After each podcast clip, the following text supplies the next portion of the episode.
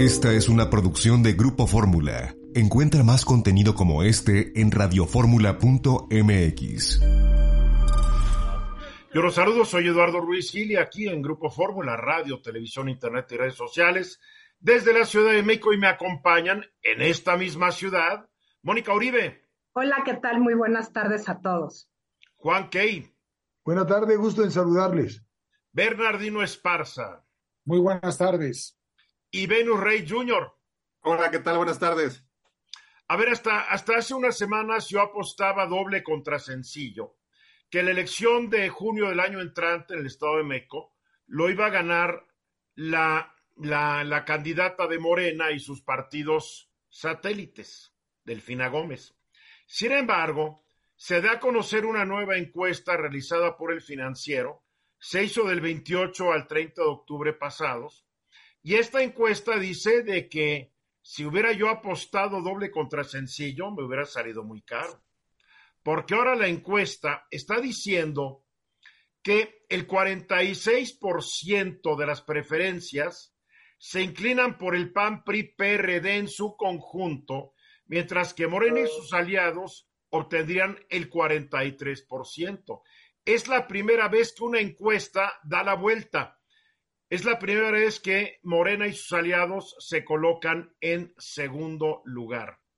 Esta encuesta dice que la candidata por Morena, Delfina Gómez, cuenta con una opinión favorable del 39%, le siguen Alejandra del Moral del PRI con el 30% y Enrique Vargas del PAN con el 29%, virtualmente empatados el panista con la priista. El señor que fue del PRD, que ahora es de Movimiento Ciudadano, Juan Cepeda, tendría el 29% de la aprobación. Esta es una sorpresa realmente.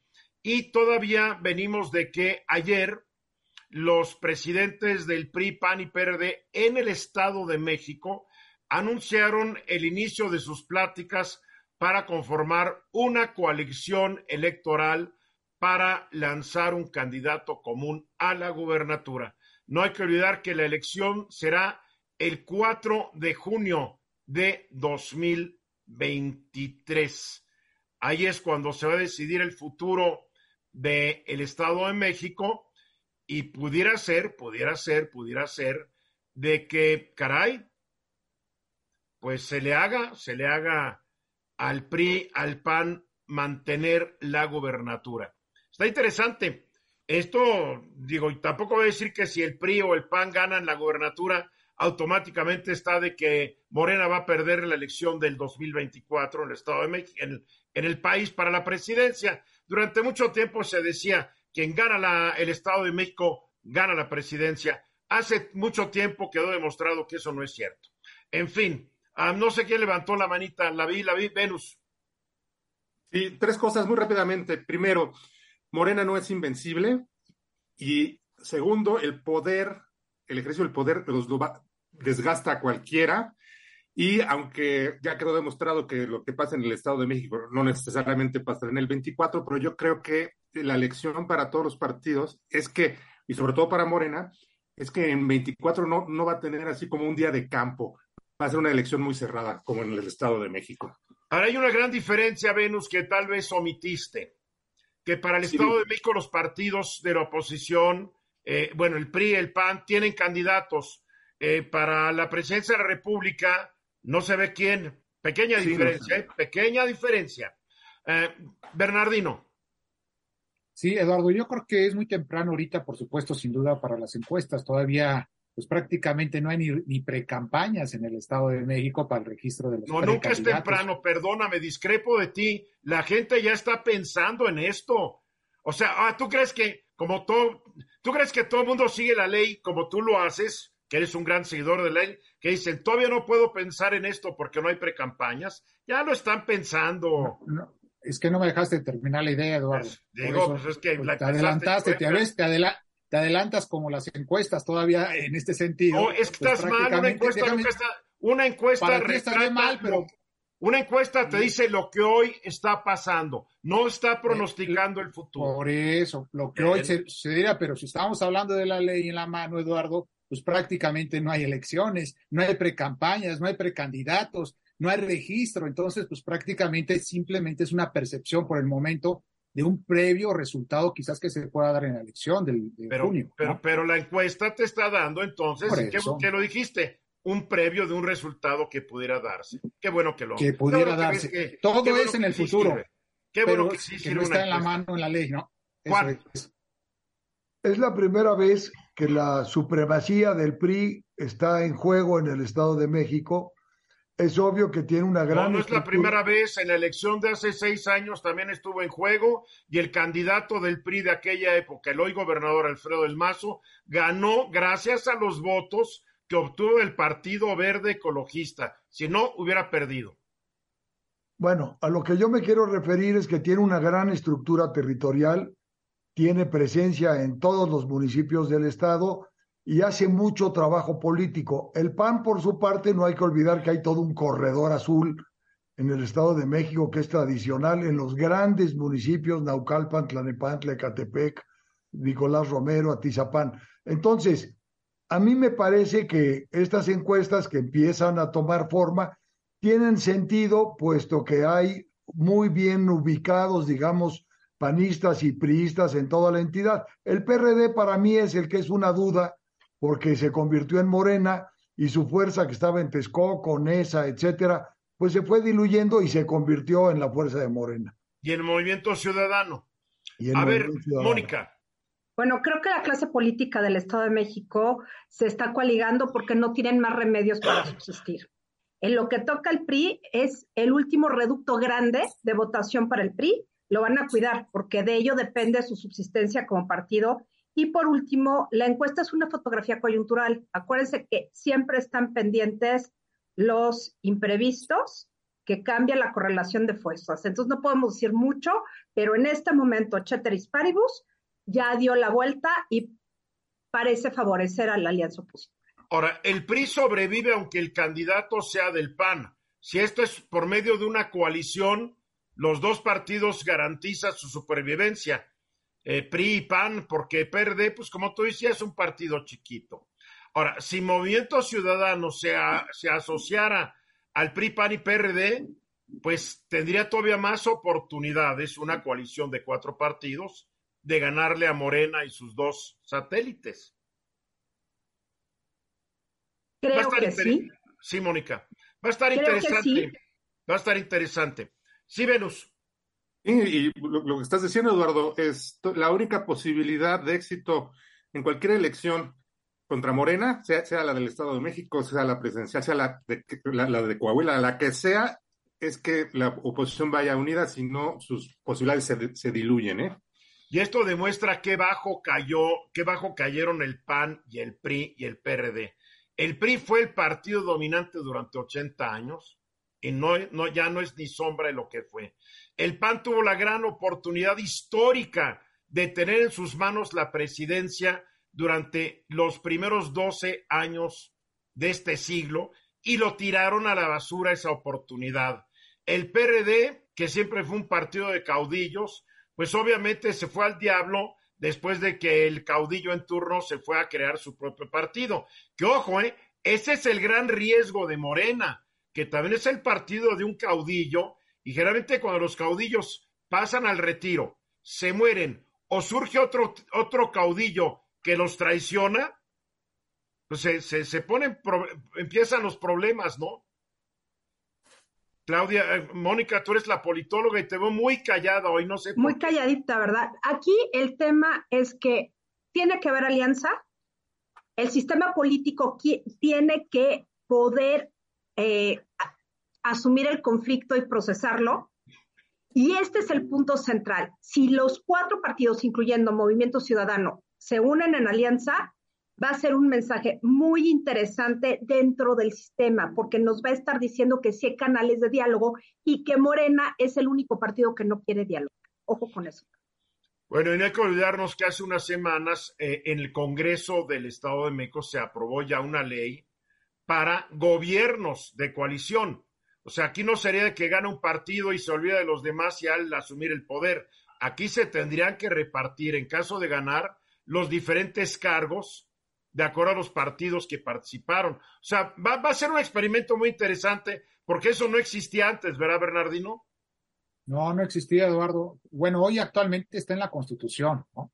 Una de las recientes reformas en ese sentido. No ha habido gobiernos de coalición a nivel federal, pero ahorita se toma en el Estado de México esta, este sentido, ¿no? O sea, está en la Constitución, pero que yo sepa, no hay re, ley reglamentaria.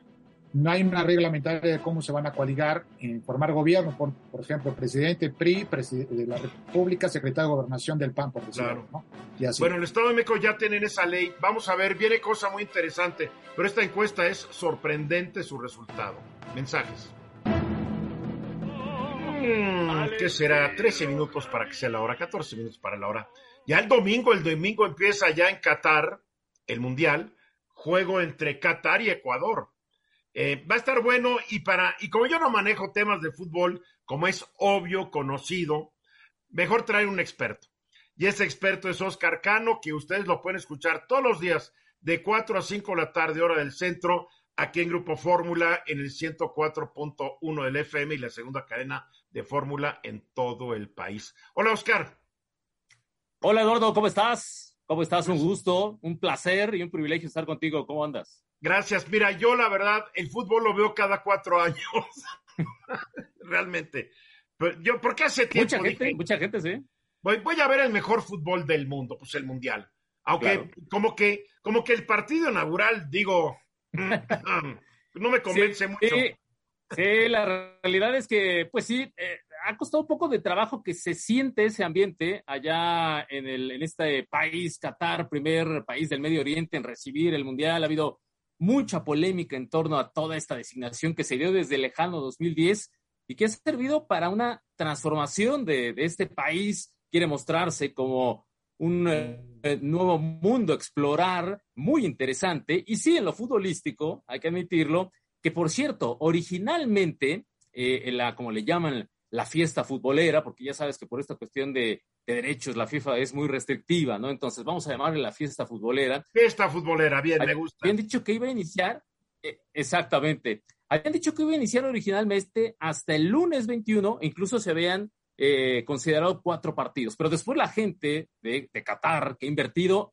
eh, voy a decir la cifra y todavía no puedo creer la cifra como tal, la, la, la cotejo y la cotejo y es increíble. Se han gastado desde que fueron elegidos hasta la fecha 200 mil millones de dólares, lo que, lo que nuestra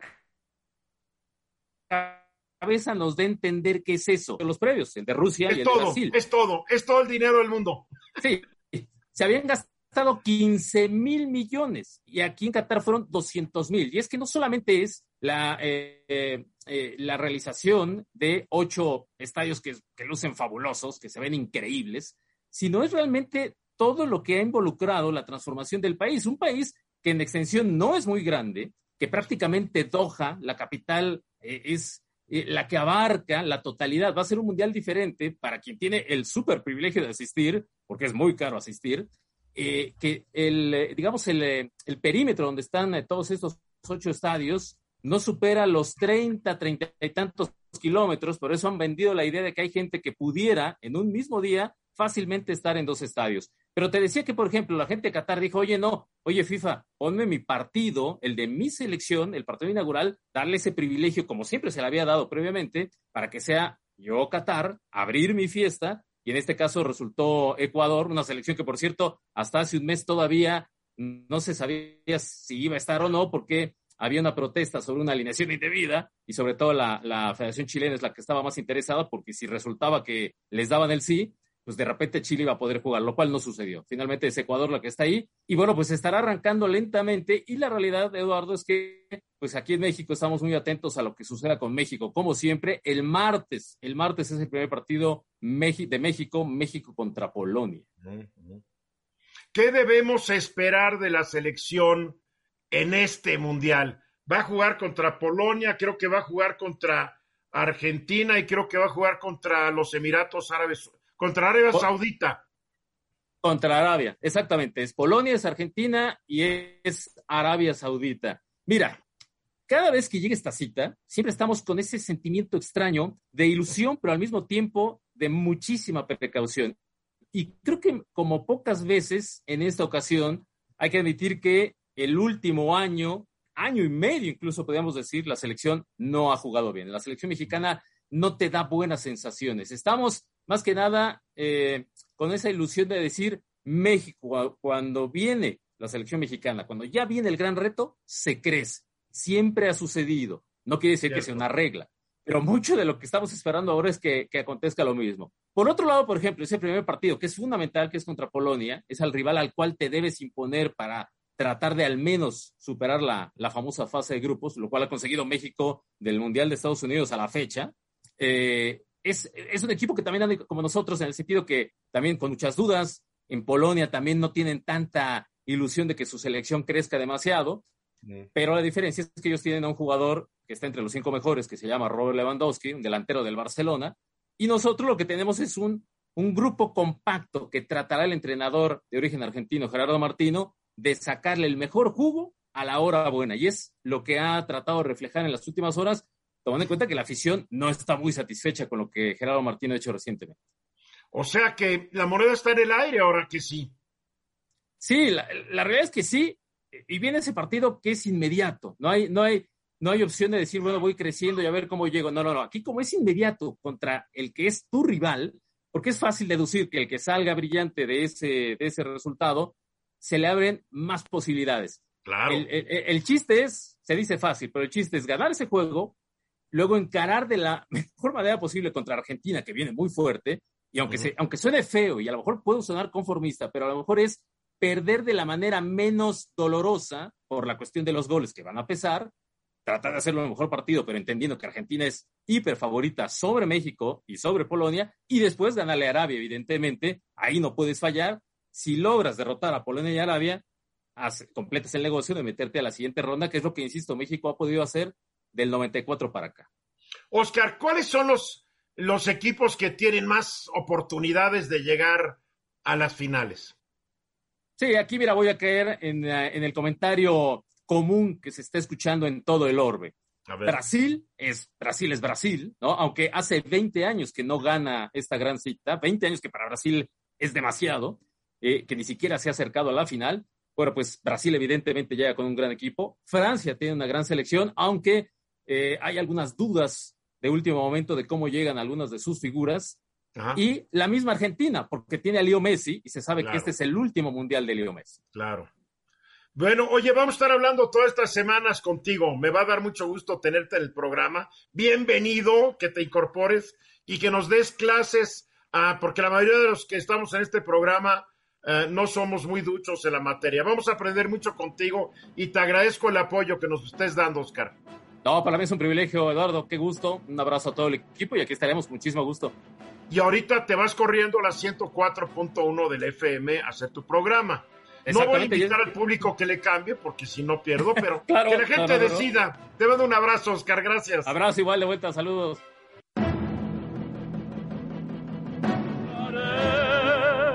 Bueno, el presidente Andrés Manuel López Obrador ha convocado a sus seguidores a que marchen con él. Una marcha que él encabezará el próximo domingo 27 de este mes para mostrar el apoyo, no solamente a su reforma electoral, obviamente la gente que marche con él estará también demostrando su apoyo a su gobierno, así como muchos de los que marcharon hace unos días en contra de la reforma electoral, pues también marcharon para protestar en contra del gobierno del presidente. Um, a ver, Venus, tú tienes unas opiniones sobre el tema que yo desde ahorita no estoy de acuerdo, pero danos tu opinión. Sí, primero quiero hacer una precisión, Eduardo. La precisión es que no voy a hablar de la reforma electoral, el contenido de esta. Me voy a referir única y exclusivamente a el derecho que tienen los ciudadanos para apoyar lo que quieran apoyar en materia política y a manifestarse como quieran manifestarse, independientemente de quién los convoque. Correctísimo. Y segunda precisión es que aun cuando la marcha convocada por López Obrador pueda parecer a ojos de muchos un acto de narcisismo político, aun cuando él la convoque, yo creo que no, no, no, no, no estaría bien descalificarla. A ver, Mira, ¿qué, qué, qué, a ver, ¿qué debemos entender por narcisismo político? Sí, obviamente es una especie de, de, de, de, el presidente va a mostrar su músculo, le van a aplaudir Y eso va a ser un aplausómetro. E, eso me queda claro, Eduardo. Pero aún. oye, ¿y tú crees que no le gusta? Ah, no, pues por supuesto. Claro que sí. Yo, es, es que para los políticos eso es la vida. E, e, eso entonces, es, eh, entonces hay un ingrediente de narcisismo, mi querido Ben. Por eso es lo que estoy diciendo, aun cuando aunque se tratara de un acto de narcisismo. Mira, lo, que yo digo es muy simple y este es mi argumento central. El día 13, domingo 13, muchos ciudadanos, miles de ciudadanos fueron a manifestarse en reforma para eh, oponerse a la reforma electoral que busca el presidente. Y más pues que nada para que no toquen al INE. Exactamente, para que no se toque al INE. Ahora, el día 27, que es domingo, o sea, 15 días después, otro grupo de ciudadanos, también que van a ser muchos miles, van a, van a manifestarse por lo contrario, es decir, para apoyar la reforma del presidente que quiere hacer cambios al INE. Independientemente de quién, la, quién convocó la del día 13 o quién va a convocar la del día 27, yo no entiendo por qué para, para algunas personas una es válida y otra no. Para los que están con la 4T, la del 13 no es válida y para los que están con la oposición, la del 27 no es válida. Yo creo que las dos marchas son igualmente válidas y son son expresiones genuinas de lo que está pasando en la realidad. Yo no me atrevería a descalificar a, la, del día 27 y menos bajo el argumento de que van a ir acarreados o que van a ir beneficiarios de programas sociales, porque también los beneficiarios de programas sociales tienen derecho a apoyar a quien quieran, aun cuando reciban este, beneficios. Entonces, pues yo, yo, yo simplemente trato de hacer una reflexión para que pues todos seamos tolerantes y exista la concordia, ¿no? Y no descalificar las dos. Paz y amor. Paz y amor. Las dos son igualmente válidas desde mi punto de vista. Bien, Juan.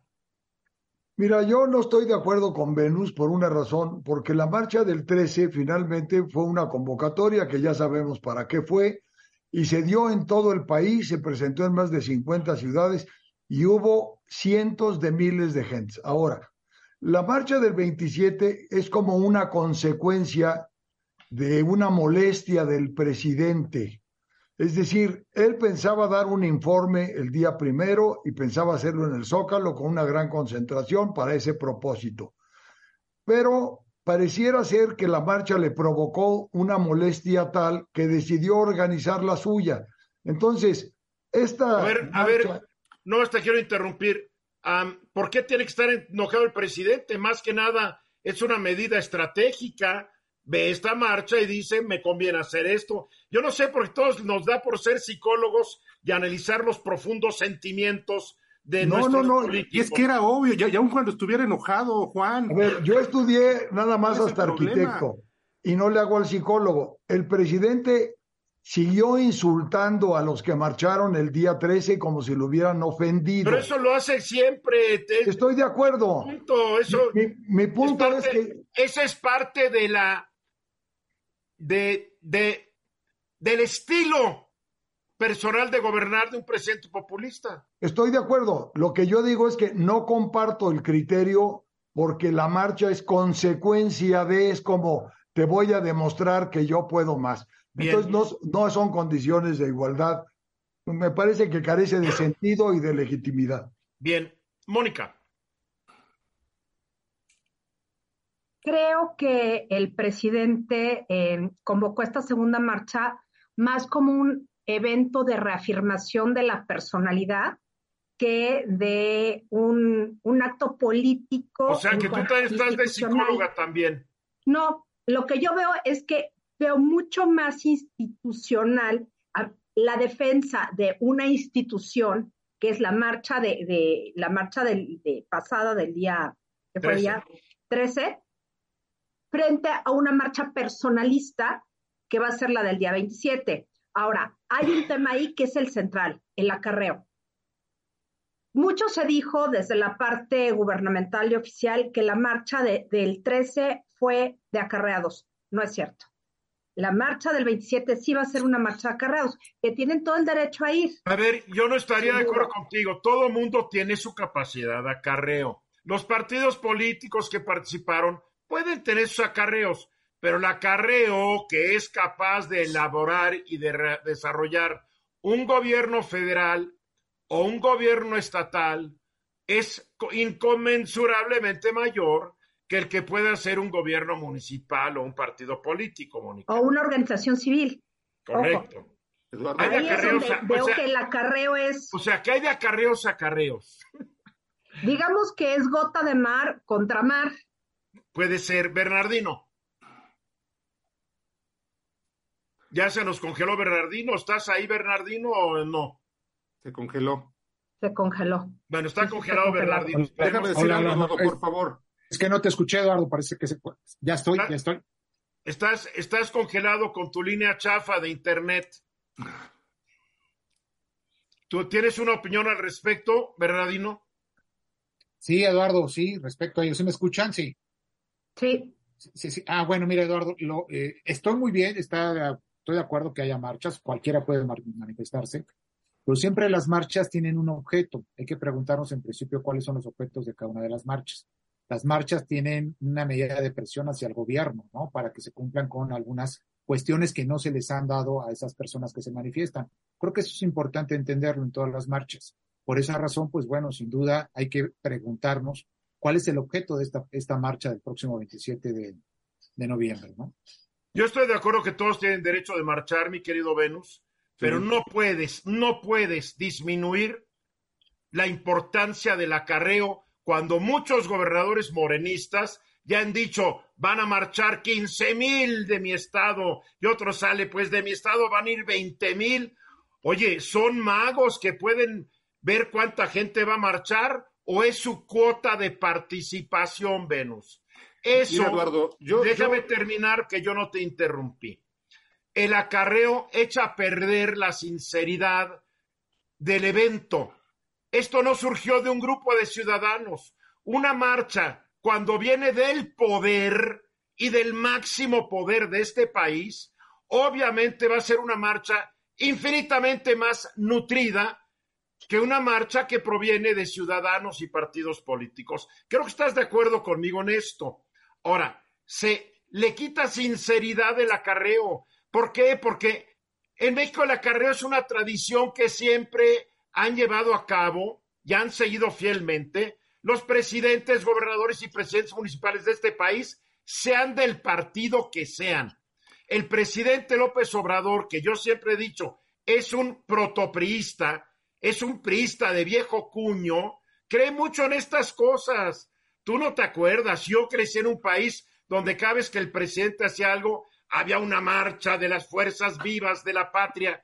Por favor, ni, tú te la, ni, tú te la, crees, Venus, por favor. Claro que, claro que lo sé. Mira, yo, yo, yo, cuando era jovencito, cuando era, incluso cuando era niño, eh, mi papá me llevaba a la marcha del primero de mayo, a, que iban todos los, los Sí, pero entonces, entonces, ¿no? si lo sabes, lo sé, no pero puedes, de, de, no de, puedes darle la misma calidad moral o representativa no, no, mira, a la marcha del 27 que a la del 13. Todos tienen derecho a marchar. Sí. Es más, todos tienen derecho del acarreo. Lo malo es que paguen el acarreo con tus impuestos y los Sí. míos. ¿eh? Nada más déjame decir una cosa, Eduardo. Es que se- estamos bajo el supuesto de que prácticamente todos los que van a ir a esa marcha son acarreados. Y yo creo que no. Claro que va a haber muchos acarreados y claro que Oye. eso le va a dar mucho peso. Oye, Pero- fecha, espérate, fe, un domingo de mundial, un domingo de mundial, día de descanso y la gente va feliz. Claro que hay gente que irá, pero el grueso, desde ahorita yo, sin saber ni poder adivinar, el grueso va a ser el acarreo. No nos hagamos. Sí, pero aún bajo ese supuesto, Eduardo, yo no me atrevería a descalificar la marcha. ¿eh? Sí, Yo sí, de yo sí la descalifico. A ver, ¿quién yo- la- yo no me atrevo a a ver, de los cuatro, entonces- ¿quiénes descalifican esta marcha de los cuatro? Yo, Juan, Yo. No, porque entonces Mónica, lo que están Bernardino. diciendo es que solamente la- mis marchas son las buenas y las no demás. señor, no- estamos no sirven. hablando de la ética de una marcha convocada desde el poder. Pero Es un también, desfile, sí, convocada por el poder, pero también van a participar ciudadanos, Eduardo. Mensajes. te hablé sin que me Aquí de regreso, el expriista, el extinguis- muy, extingui- muy distinguido expriista, que curiosamente es el coordinador de los diputados de Morena, Ignacio Mier, pues le dio una entrevista a nuestro queridísimo Ciro Gómez Leiva, aquí en Grupo Fórmula, y dijo de que van a hacer una reforma a las leyes secundarias, pues para, para, para modificar al INE como supuestamente ellos creen que pueden hacerlo. A ver, Bernardino, ¿qué es lo que dijo Mier? Y realmente es muy legal lo que están diciendo. Lo único que yo veo es que le piensan quitar mucho dinero para, pues, para que el INE no pueda hacer sus, sus funciones. Sí, Eduardo, a mí, a mí en lo personal, de acuerdo a lo que dice la Constitución y la ley, pues sin duda toda reforma que quiera organizarse dentro de este parámetro de la reforma electoral, pues el principal elemento a que hay que reformar es la Constitución, ¿no? Ese es el primer elemento, porque así se ha creado las reformas constitucionales. De ahí se desprende la reglamentación, ¿no? Cómo se va a estructurar, qué se va a hacer con esa institución, cuáles van a ser sus funciones, etcétera. Eh, en esta parte están diciendo que eh, una de las características, como no se puede realizar la reforma constitucional porque no se alcanzan al menos los votos en la Cámara de Diputados y Senadores, pues dicen, pues nos vamos a las leyes, a las leyes electorales. Hay tres leyes importantes, muy importantes, que tienen parte de todo el régimen electoral, que es la Ley General de Partidos Políticos, la Ley General de Instituciones y Procesos Electorales y la Ley General del Sistema de Medios de Impugnación. Entonces yo me pregunto, ¿van a hacer una reforma a todas estas leyes sin haber reformado la Constitución? Pues de principio huele, huele que va a ser ilegal por completo e inconstitucional en un cierto sentido, porque la primera idea es la estructura del Instituto Nacional Electoral, es decir, vamos a pegarle a toda la estructura orgánica del Instituto Electoral. Digamos, yo entiendo como estructura orgánica y vemos las funciones que tiene el Instituto Nacional Electoral, por lo menos tiene 26 órganos al interior, Eduardo, que realizan diferentes tareas, diferentes tareas. Por ejemplo, tiene la dirección de eh, ejecutiva de registro de elector, donde se pide la credencial de elector, donde se está organizando el padrón electoral y donde está organizándose el listado nominal. Y en torno a ello hay otra, la de prerrogativas y partidos políticos, por ejemplo, la ejecutiva de administración al interior, un órgano de control todo interno. todo ese organigrama está dictado por la Constitución o está dictado por, por la Constitución. o sea que no pueden cambiar, no pueden cambiar. No, yo considero que no deben de, no cambien la, no, no pueden cambiarla porque primero tienes que cambiar la Constitución para que entonces eh, hay un principio muy elemental en la Constitución. El IFE es independiente en su funcionamiento. Con eso no hay manera de cambiarlo desde mi punto de vista en las leyes secundarias, porque si lo hacen, entonces está rompiendo con ese principio constitucional que está establecido textualmente y literalmente en la Constitución. Ahí tenemos un gran problema impresionante. ¿Se podrá hacer? Sí, lo van a hacer. ¿Será válida esta reforma a las leyes secundarias? Considero que no. La oposición o quienes estén interesados en su momento, pues tendrán que someter algún medio de control constitucional, Eduardo, como son las acciones de inconstitucionalidad, a la Suprema Corte, ¿no? En torno a eso. Y ahí tenemos mal problema. Pensado. ¿Por qué hacerlas? Yo soy re mal pensado. Van a tratar de aprobar, van a aprobar modificaciones a la ley, aunque sean anticonstitucionales, y, y las van a tomar como buenas, y van a ser buenas mientras no se impugnen y la Suprema Corte de Justicia diga es anticonstitucional y no son válidas.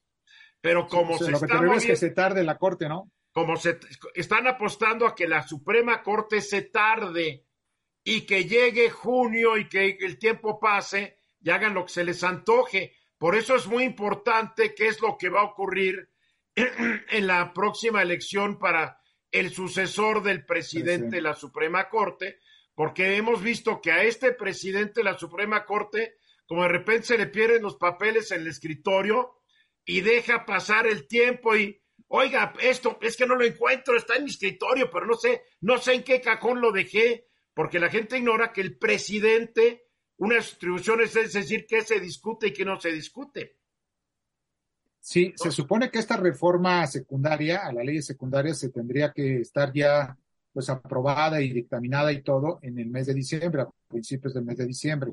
En diciembre, justamente como lo dices tú, Eduardo, también se designa el nuevo presidente o presidenta de la Suprema Corte de Justicia de la Nación. Entonces, si vienen los problemas, vienen las inconstitucionalidades en su momento determinado, vienen vacaciones. Entra enero, que ya no es periodo ordinario de sesiones en las cámaras de diputados y senadores, sería hasta febrero de alguna parte, pero sí tiene que ser, como bien lo dices, hasta junio, porque pues prácticamente en septiembre del próximo año ya se inicia el proceso electoral 2000 2023-2024, pero no hay que perder de vista.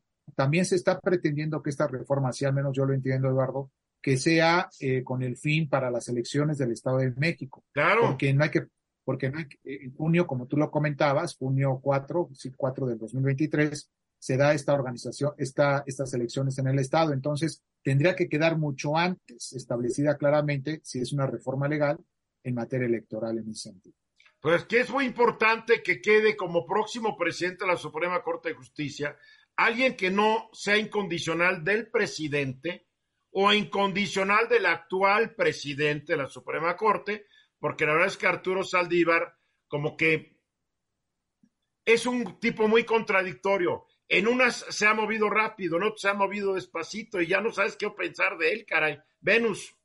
Sí, pues para lo que quiere el presidente, necesita fuerza la reforma constitucional y pues es, que volvemos a lo, a lo, mismo. O sea, no importa la, marcha una u otra, lo que importe lo, que importa es lo que resuelve el constituyente permanente o en su caso la Suprema Corte si es que se van por el plan B. Eso es lo que va a importar a final de cuentas. Este plan B, lo que dice Mier es que le van a recortar 3 mil millones de pesos al, al, INE para obligarlo a correr gente y achicarse y de paso de que no puedan. O sea, esto, este Mier y todos esos tienen mentalidad de, de, de, de, de Elon Musk, correr gente aunque quiebren a la empresa. Mónica. Bueno, aquí ya sabemos que el que va es el plan B. El, el plan 1 yo creo que ya lo podemos ¿Cómo dar. está muerto? Yo creo que sí, porque no creo que el PRI realmente se atreva a votar a favor. Pero vamos a ver cómo llega la iniciativa. Ahí es donde está la clave. Cómo llega el proyecto al, al pleno del, del, de la Cámara de Diputados y justo qué cambios le hacen en las discusiones. Habrá que ver primero eso. Bien. Entonces, imponderables, insisto. Juan. Si van a cambiar próximamente a cuatro consejeros y creo que a cinco magistrados del Tribunal Electoral, ¿cuál es el propósito de esta gran reforma si al final Morena va a tener prácticamente el control de los órganos del INE? Yo no estoy de acuerdo con lo que tú estás diciendo, Juan. No estoy nada de acuerdo porque acuerdas que esto llega por una votación. Para empezar, los del, los del Tribunal Electoral llegan por la Suprema Corte, o me equivoco, Bernardino. No, llega a la Suprema la, Corte, la, no, no Morena. Corte. Y hemos visto cómo cada vez que llegan ministros de la Suprema Corte, la gente cree que está en el bolsillo del presidente y no es cierto. El mismo presidente lo ha aceptado, Juan. Que le falla, le falla. En fin, vamos a los mensajes. Te lo juro que yo no fui. Aquí de regreso y en México va a ocurrir un evento, bueno, todo el mundo es libre de hacer sus eventos y todo el mundo también es libre de pensar como quiera pensar. Pero cuando las ideas de las personas realmente son para proponer sistemas fascistas y eh, gobiernos totalitarios de derecha, pues es para preocuparnos de que en México se vaya a realizar un evento de ultraconservadores, de ultraconservadores católicos, que creen que el catolicismo o la religión cristiana tiene que prevalecer en el mundo occidental y que no hay cabida para los demás, porque eso está ocurriendo en Estados Unidos. A ver, platícanos sobre esta, esta asociación que es el CIPAC, que es la Conferencia de Acción Política Conservadora estadounidense, que ahora se va a reunir en México, invitados por un actor que le dio por ser guadalupano. A ver, platícanos, Mónica. Pues esto es un tema, a mí se me hace muy interesante, pero sí da un poquito de grima, la verdad. Bueno, esto tienen todo el derecho y hay que defender su derecho a todo. Por supuesto que, que, tienen el derecho. También claro. hay que combatir sus ideas perversas. Si hay cosas que uno no está de acuerdo, pero hay cosas que son coherentes, hay que reconocerles también. Bueno, esta se llama Conferencia de Acción Política Conservadora. Esta asociación se fundó en Estados Unidos en 1974, pero no empezó a hacer reuniones como muy, de manera muy consecuente, sino a partir de 2010. Se reúnen en Maryland y a este grupo pertenece el famosísimo Stephen Bannon, que fue el Perdón, los perros ladran y mi perra ladra, disculpen ustedes.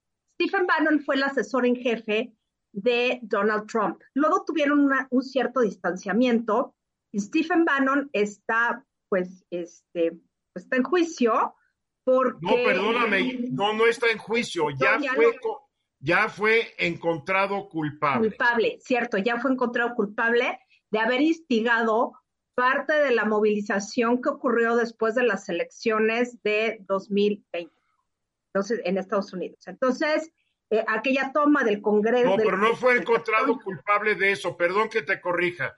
Fue encontrado de desobedecer, lo encontraron desacato de la, de la comisión del 6 de enero de la Cámara de Representantes de Estados Unidos, lo citó a comparecer, dijo, no voy a ir, cayó en desacato y lo encontraron culpable de desacato, no de otra cosa. Bueno, tienes toda la razón, es desacato. Bueno, él, por eso puede estar en México, si no, no podría estar en México. Vino a México, son dos días esta reunión, se está efectuando en un hotel de la zona de Santa Fe y fue convocada efectivamente por Eduardo Verástegui, un actor mexicano tamaulipeco, que en algún momento estuvo en el camino de Damasco y se le apareció la Virgen, Jesús, quién sabe quién. El caso es... ¿Pero, la de Guadalupe, ¿pero la de Guadalupe o cuál? Yo creo que la de Guadalupe, porque sí es muy guadalupano. porque él sale en YouTube, no, él sale en Facebook, se pone a rezar el rosario y atrás de él hay una Virgen de Guadalupe. Imagino que es la que se le apareció, ¿no? Suponemos. No los, Yo no lo sé de fijo, pero me supongo que sí, porque es su advocación mariana. Ni modo que se le aparezca la de Lourdes.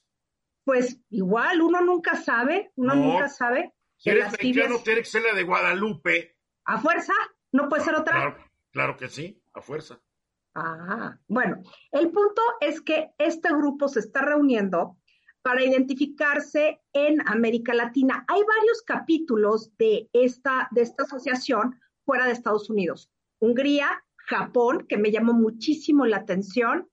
Este, otro país que está metido en esto es Argentina. Y bueno, el punto es que están tratando de penetrar a México para aparecer como una ultraderecha conservadora, pero no alt-right. Eso es lo que es el mensaje que quieren transmitir. a ver, pero a ver, tú le estás hablando a los iniciados. ¿Qué es el alt-right? El alt-right es la es la, la derecha supremacista este, blanca norteamericana. ¿Sí? oye, ¿y tú crees que no? ¿Tú crees que no? Pues están llamando a los japoneses, que yo sepa, ni son blancos, ni son Oye, Hitler se asoció con Japón para su guerra y era un racista que los detestaba. Y los japoneses también pueden llegar a ser racistas, según se cuenta, se comenta y se menciona. pero, pero, pero, pero, aquí el tema que tratan de, de expresar en América Latina, porque va a estar el hijo de Eduardo, de, perdón, de, de Jair Bolsonaro, Eduardo va, va a ser uno de los ponentes, este otro ponente va a ser, bueno, el propio este, Steven Bannon. Y bueno, el caso. No, y también viene, y también viene el fascista del partido español.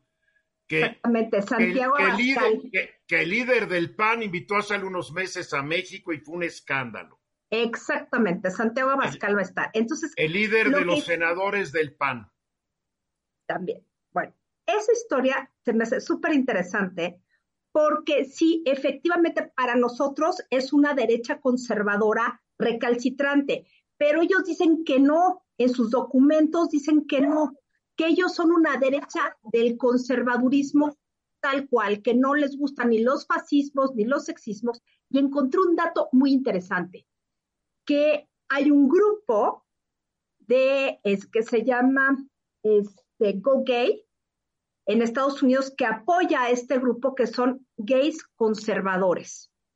Y por supuesto, también dicen estos grupos que están en, esta, en esta conferencia de acción política conservadora que no son sexistas, que tampoco son racistas y que tampoco están en contra de la diversidad sexual, que ahí, ahí voy, ese es el punto más interesante, que no tienen nada que ver con estos grupos que atacan que atacan negros, hispanos y todo este tipo de personas en Estados Unidos. Oye, Están- entonces, por, a ver, entonces, ¿por qué está Bannon?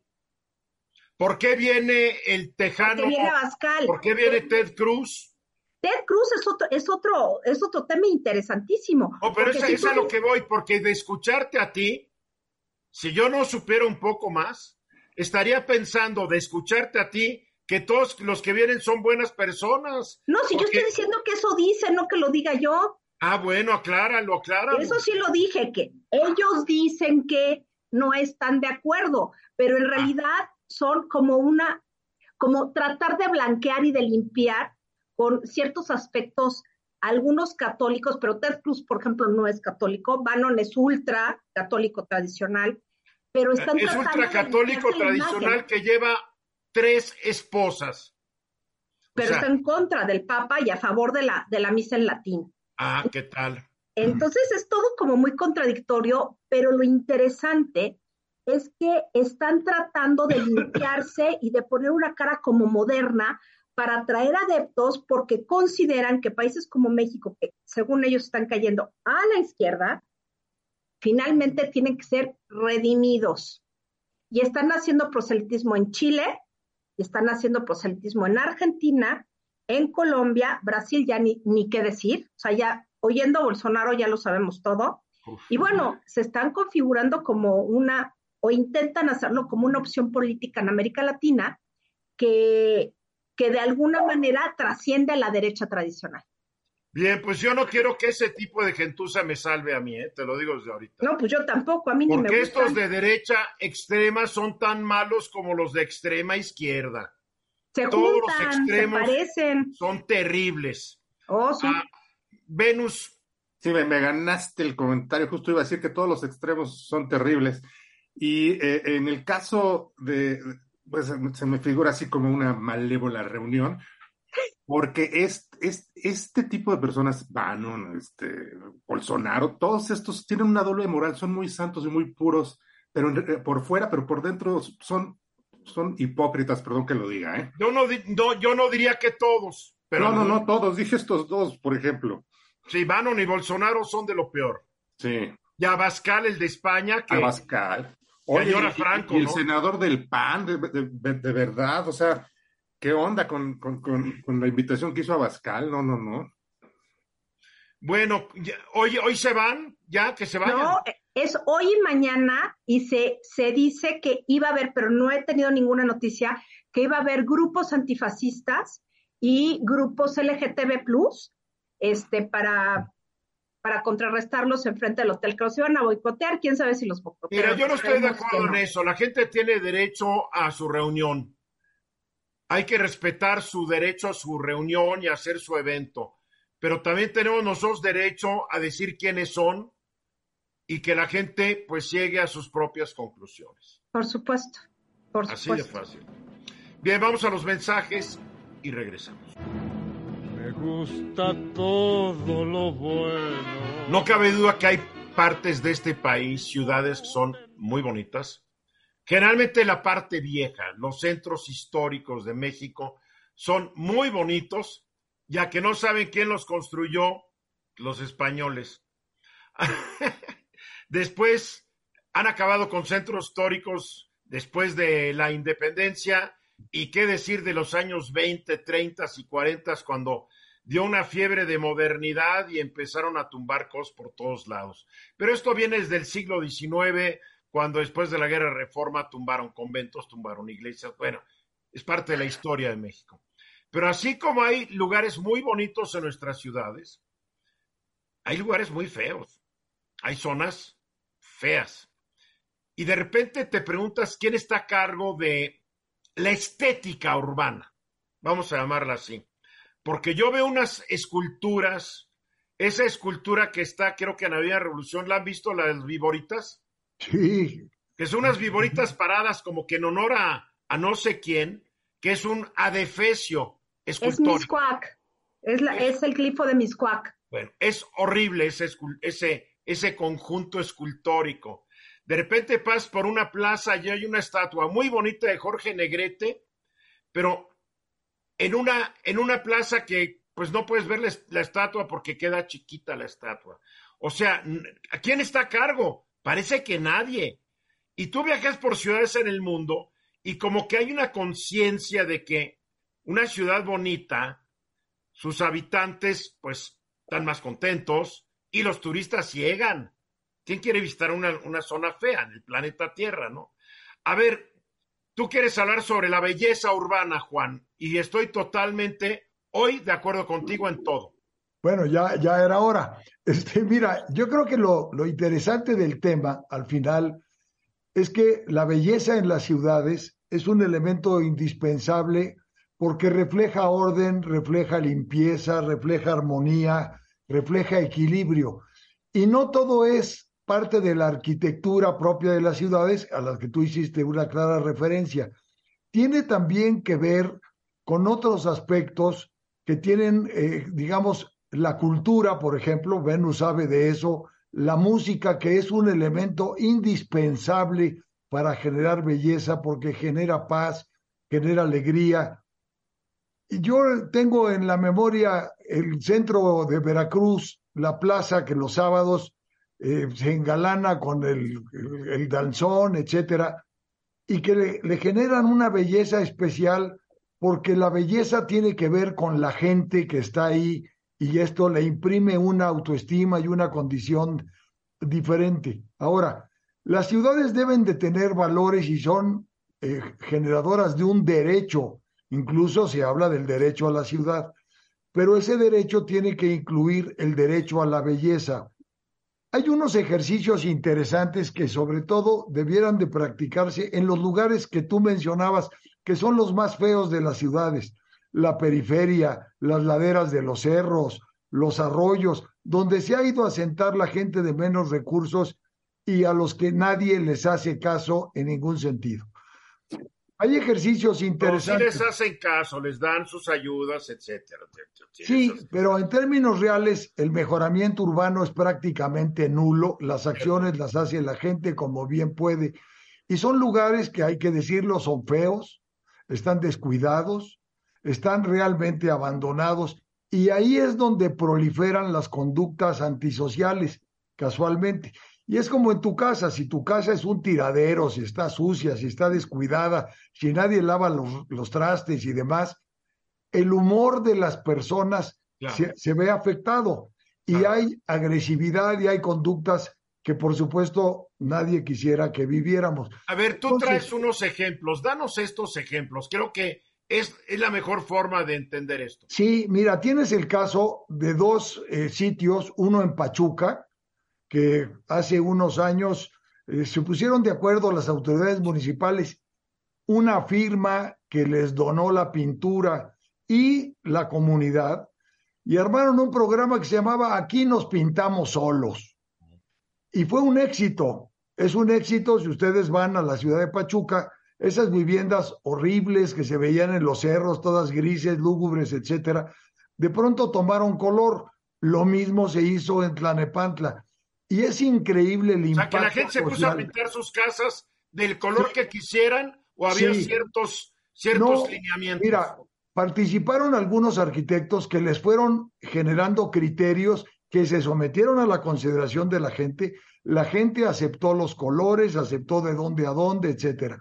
El cambio fue notable porque no solo se cambió la imagen de la ciudad, sino que también se cambió la conducta de sus ciudadanos. Es increíble, los ciudadanos empezaron a colocar focos en sus fachadas, querían que luciera la nueva imagen, los niños volvieron a salir a las calles y ¿qué creen? Que bajó la incidencia delictiva en esas colonias. Claro. Y esto es importante. Además, la gente empieza a cuidar mejor su colonia porque está orgullosa de ella. Exacto, se genera una condición de autoestima, de respeto, se recupera el sentido de pertenencia y eso es muy importante. Entonces, hay que rescatar los sitios, hay que hacer concursos de pintura mural, el arte urbano es importante, hay que destacarlo, hay que, por supuesto, impulsar las, el, el baile, la música, los kioscos, como se hacía en muchas ciudades y se sigue haciendo en algunas poblaciones en el país. Y esto creo que es el mejor antídoto contra la inseguridad y la agresión. Creo que hay que destacarlo. A ver, comentarios, Venus. Eh, esto del sentido estético que estamos comentando es muy importante. Mucha gente cree que es una cosa que tiene que ver solo con el arte y, solamente con, con, gente aficionada al arte o con una cosa elitista. No, es fundamental para la convivencia humana. Se han hecho experimentos. Un lugar desasiado, un lugar feo, un lugar descuidado, la gente lo respeta menos y ahí va a tirar sus basuras y ahí va, a vandalizar. Cuando un lugar está bonito, está pintado, está, tiene mantenimiento, pues eso le da vida a, toda la cuadra y luego a todo el barrio. Entonces el sentido estético es muy importante socialmente. Bien, nos tenemos que ir, nos queda menos de 30 segundos. Mónica, tienes 5 segundos. La cultura popular es necesario estimularla. Lo es. Muy bien, nos tenemos que ir, mi querido Bernardino, Mónica Uribe, gracias, Benu Rey, Juan Key, gracias. Gracias, buena tarde. Nos vemos el viernes. Y yo soy Eduardo Ruiz Gil y gracias por habernos acompañado hoy y todos los días de esta semana, 3.35, ya saben nuestro horario. Mañana los espero en mi estudio a las 8 de la noche, hora del centro. Y de regreso el lunes estoy con el equipo en punto de las 3 de la tarde con 31 minutos, hora del centro, en todos los relojes. Gracias, pasen un bonito fin de semana y un buen puente. Esta fue una producción de Grupo Fórmula. Encuentra más contenido como este en radioformula.mx.